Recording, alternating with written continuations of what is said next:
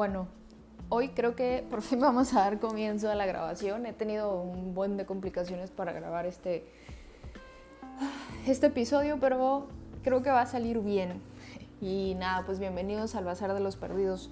Ya saben, mi nombre es Michelle y yo estoy aquí con ustedes hablándoles de cosas, cosas de la vida y luego las ponemos como que un tanto filosóficas y luego hablamos cosas extrañas, ¿no? Curiosamente hoy no va a ser la excepción. Por supuesto vamos a hablar de algo bien bonito, bien trascendental y que es, me parece, esencia o núcleo de mucho de la filosofía. El intenso te veo, esta frase de avatar que suelen utilizar los protagonistas para referirse eh, de primera instancia, una primera impresión quizás, podemos interpretar que se utiliza para referirse a, este, a esta complicidad que existen entre dos personas que se quieren aparentemente de una manera pues honesta, ¿no? Y yo creo que en ese sentido todos podemos identificarnos con Neytiri y Jack, o Jack, eh, estos personajes de Avatar, que tienen un lenguaje no verbal sobre su amor. ¿no? Es, un manejo muy bien utilizado sobre el concepto de amor, sobre el sentimiento del amor.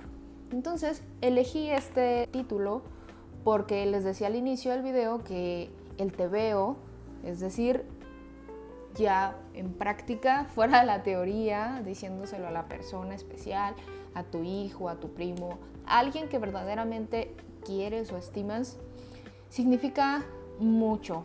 Y en la interpretación filosófica podemos decir que cuando tú dices te veo, lo que intentas realmente comunicar es veo tu ser, veo tu esencia, veo tu espíritu si lo quieres ver desde ese punto de vista. Entonces el ser, lo sabemos, que dentro de la filosofía tiene un peso importantísimo. Es decir, me parece que la filosofía definitivamente no existiría como con tanta consistencia si no hubiéramos dedicado tantos años a hablar del ser. Y aquí es donde comienza el reto para quien lo, va a explicar, que en este caso soy yo, porque justo les digo, esta palabra, esta frase del veo es una frase que incluso no necesitaría interpretación, porque es prácticamente como una especie de certeza intelectual lo que la otra persona está tratando de comunicarte. Pero hacemos un esfuerzo para desmembrarlo filosóficamente, porque al fin creo que eh, nos da esta como apertura a de pronto quizás racionalizar lo que nos es tan familiar, ¿no? En ese sentido. Entonces, yo creo que esta, em, esta frase va a dar pues muchísimo de qué hablar en estos foros o en estas eh, disciplinas, en estas ciencias que estudian al ser, ¿no? especialmente podemos hablar de la ontología, que no necesariamente estudia el ser, sino el ente en cuanto ente, que eso también es un tema bien interesante que vamos a hablar un poquito más adelante. Pero les continuaba diciendo que eh, el ser ha tenido bastantes modificaciones a lo largo de, eh, del tiempo, es decir, no modificaciones en sí, sino en conceptos, en definiciones, en interpretaciones. Y esta, eh, quizás este, esta cronología de tratar de eh, hablarles del ser a partir de esto pueda resultarles más digerible. Y es que desde Sócrates hasta incluso un poco tiempo más atrás con Parménides, hablar del ser era hablar de aquello que existe indudablemente. Si en algo debemos de tener fe, seguridad, certeza de que algo es, es, eso que existe realmente. Y, y, aquí es donde de nuevo empieza a volverse complicado el que ustedes me puedan entender sin necesidad de quebrarse la cabeza. Y voy a dar algunos ejemplos para tratar de que todos acá eh, entendamos por qué cuando les digo que eh, la frase del TV o de Avatar es tan interesante y tan trascendental, es porque habla de una parte inherente y subjetiva del hombre. Entonces, para las posturas desde las que ustedes quieran ver este video, es bien interesante cómo eh, una simple frase puede enunciar tanto contenido. Y en el Parménides, que bueno, sabemos que Parménides fue un filósofo, él, digamos que dedicó parte de sus estudios o de sus escritos a hablar acerca del ser. Mucho tiempo se ha dicho que al parecer este Cantinflas, ¿no? Tenía como que mucho de filósofo porque el tipo hablaba de cosas tan, tan familiares, tan absurdas que de pronto parecía bizarro escucharlo, ¿no? Y, se tomaba como un aspecto de burla, de risa. Pero Parménides justamente hablaba acerca de eso, decía que cuando nosotros queremos hablar del ser, ya estamos pronunciándolo como algo eh, existente, porque decimos que el ser es. El blanco es un color. La luz tiene luminosidad. ¿Saben? Como verbalmente podemos de pronto eh, estar dando cuenta de el significado y la importancia del ser en nuestra vida. Es como si de pronto nosotros supiéramos eh, cuando una cosa es, sin necesidad de someterla a ningún juicio político, ningún juicio químico, ningún, ningún juicio físico, cuántico, simplemente con la simple y hermosa certeza de que las cosas son así. Y en este sentido, los personajes de Avatar manejan este recurso de una manera bella y muy sutil.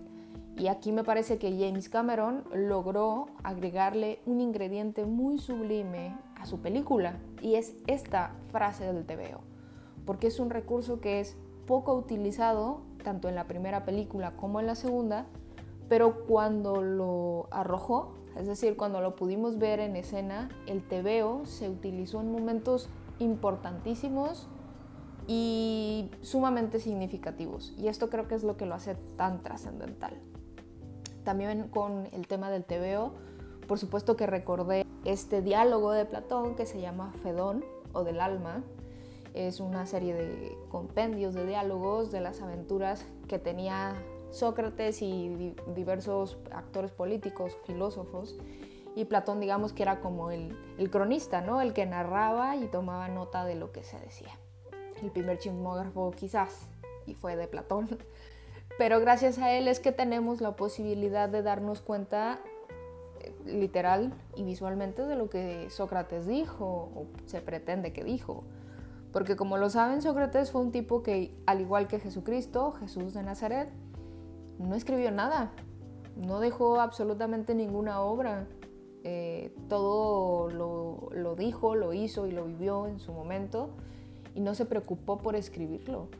Y esto es bastante interesante, pero les insistía en esta parte del Fedón, este, este diálogo que habla acerca de la muerte de Sócrates.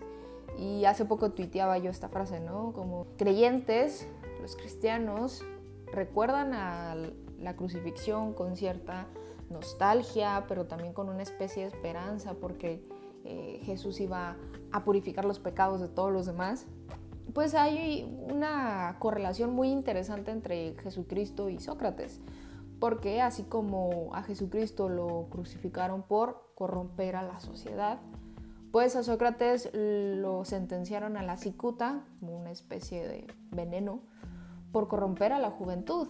Y estas similitudes de pronto nos pueden hacer pensar qué tan verídica suele ser la historia o qué tan cíclica suele ser también, porque también hay otros antecedentes de otros grandes eh, pensadores que murieron de maneras muy similares.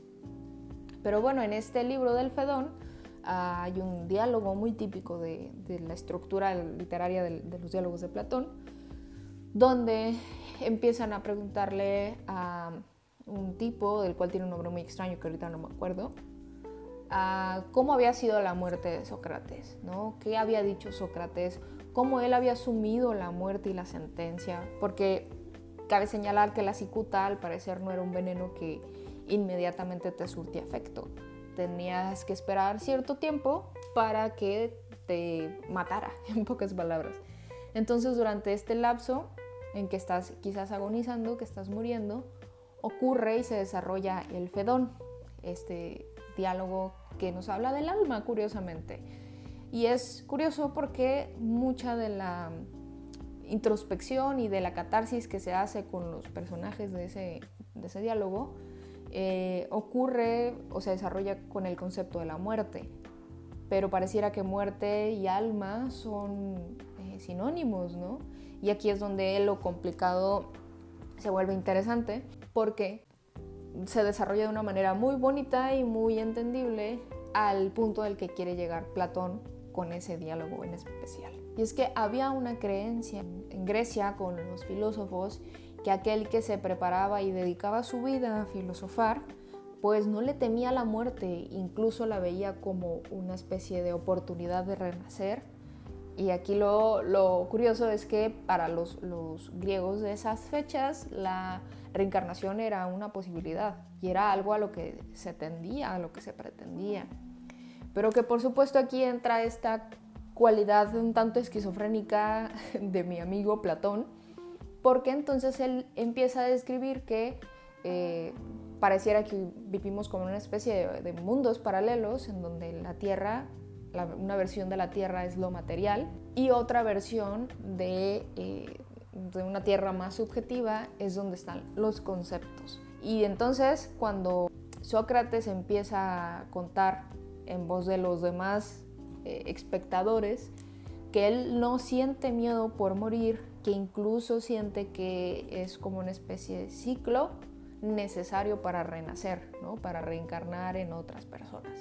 Aquí también cabe señalar que no cualquier persona regresaba en otra persona. Es decir, si yo tenía ciertas conductas, como aluciendo un poco a esta característica de Anubis, este dios egipcio que pues eh, ponían una balanza, ¿no? Si eh, fuiste justo, tenías un alma buena y de, en eso se basaban para saber si tú ibas a ir a, a una parte buena o te ibas a la vez. Entonces también en Sócrates hay esta especie de, de idea desarrollada en donde es necesario la muerte para poder renacer siempre y cuando tú te hayas, digamos que comportado como un ciudadano honesto, ejemplar, que se haya cultivado, que haya pensado en quién es y que haya cuidado sus acciones, pues entonces tú tienes esa posibilidad de reencarnar como otro humano. Eh, y luego se pone muy misógeno esto porque, es decir, no solamente tienes la posibilidad de encarnar en un humano, sino que de acuerdo a tu comportamiento, puedes nacer hombre, que eso es como que tuviste una vida anterior perfecta, honrada, moral, ética, y por otro lado, si reencarnas como una mujer, pues no te portaste tan bien, ¿no? Según Platón y, sus amigos. Entonces, si tú de plano te volvías a portar mal, pues reencarnabas como eh, un animal. Y así sucesivamente hasta que prácticamente, si eras un tipo muy nefasto, seguramente ni siquiera tenías la posibilidad de reencarnar. Entonces, todo este contexto de hay que morir para reencarnar en otro cuerpo y vivir y seguir haciendo este quehacer, eh, como, eh, como esta especie de vocación de ayudar a los otros a entender quiénes son o por qué hacen lo que hacen, eso es lo digno y lo maravilloso de la muerte. Por lo tanto, el filósofo, según Sócrates, no le teme a la muerte, eh, sino todo lo contrario. Además, hay un segundo elemento bien importante dentro de este diálogo del Fedón, que relaciona estrechísimamente con la frase del tebeo de Avatar. Es esta parte en donde se utiliza el concepto de reminiscencia. Y en Platón, en Sócrates y todo su grupo de amigos, la reminiscencia era un recordar lo que tú ya sabes. Ya sé lo que están pensando, que esto es muy casi como teoría conspirativa, pero es real. Existe, lo pueden encontrar en los diálogos de Platón y eh, la reminiscencia es, parece que una, es como un elemento, una capacidad de nuestra mente de recordar lo que ya sabe. Y en este sentido, volvemos de nuevo al mundo de las ideas, este mundo paralelo donde existe solamente la pureza, los conceptos, el ser de las cosas, lo que es realmente. Y luego tenemos el mundo material, que es una copia de ese mundo, y es imperfecta porque tiene materia y es imperfecta porque necesitas de muchos recursos para entenderla y así sucesivamente. Pero la reminiscencia es la capacidad de recordar lo que tú ya sabes. Y si recordamos, valga la redundancia, a Jake y a Neytiri, pues entonces entendemos que el TVO es una reminiscencia, ¿no? En un sentido estricto, en un sentido bastante romántico, porque no tengo pruebas para sostener esto que les estoy eh, compartiendo acerca de esta película, pero tampoco tengo dudas y entonces eso puede bien significar que estoy hablando de algo que es, que tiene esencia, que tiene consistencia. Y lo más eh, maravilloso y por lo cual creo que vale la pena vivir es por tener este tipo de brechas o de oasis en donde la razón no puede penetrar, donde simplemente sabemos que algo es, que un sentimiento es, que una acción es y no necesitamos comprobarlo. Neytiri y Jake con su frase de te veo, precisamente logra conectar con esta certeza que todos tenemos por igual de una especie, una especie de sentimiento sublime que compartimos, al parecer, hasta el momento solamente los humanos. Pensarlo desde estas posturas nos también invita a valorar un poco más lo que nuestro intelecto hace por nosotros. Y el cerebro, la mente, la conciencia y sus demás capas son más inteligentes y más trascendentales y espirituales de lo que creemos. Y con esto eh, me refiero a que no somos una especie mínima. Realmente hemos evolucionado porque hemos conseguido establecer estos lenguajes y ahorita con las redes sociales conseguimos globalizarlo.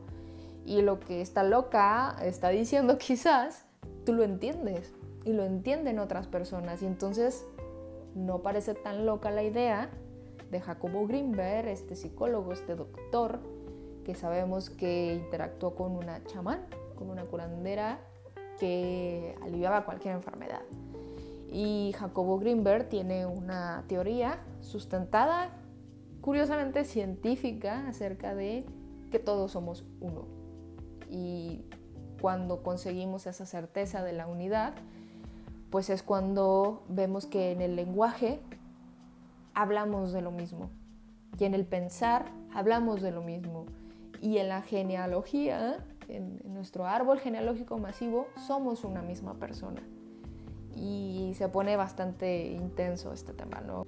Hoy el tema queda hasta aquí. Gracias por, por verme. Recuerden que eh, es el Bazar de los Perdidos. Estamos en todas las redes sociales. Nos pueden buscar, nos pueden ver tenemos otros episodios y esperamos que disfruten este bonus podcast eh, y que les remueva las ganas de volver a ver Avatar. Y cuando escuchen de nuevo esta frase del te veo y resiembre en ustedes la sensación de que entiendes lo que está diciendo inexplicablemente, se acuerden de este video y me dejen un comentario y pues por supuesto lo podemos hablar en otro momento. Nos vemos hasta la próxima.